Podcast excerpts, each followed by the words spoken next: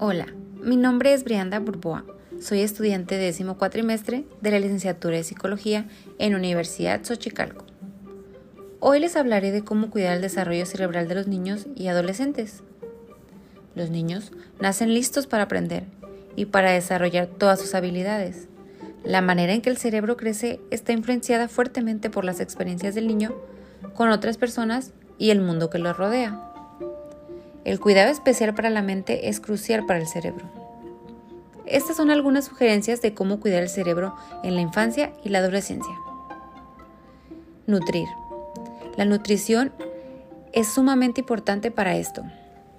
Elegir alimentos nutritivos como frutas, verduras, cereales y legumbres es lo más importante. La comida rápida se relaciona con un mayor riesgo de padecer depresión, además con otras tendencias adictivas. Evitémosla. Amor y seguridad.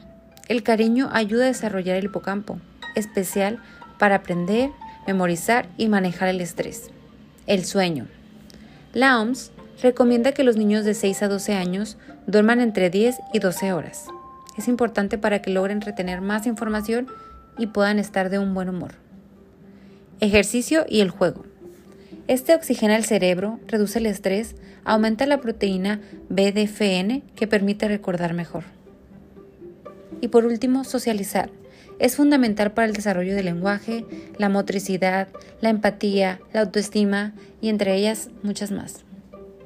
Recuerda que es importante complementar todos estos puntos que te doy para lograr cuidar la mente de nuestros niños y adolescentes. Muchas gracias por tu tiempo.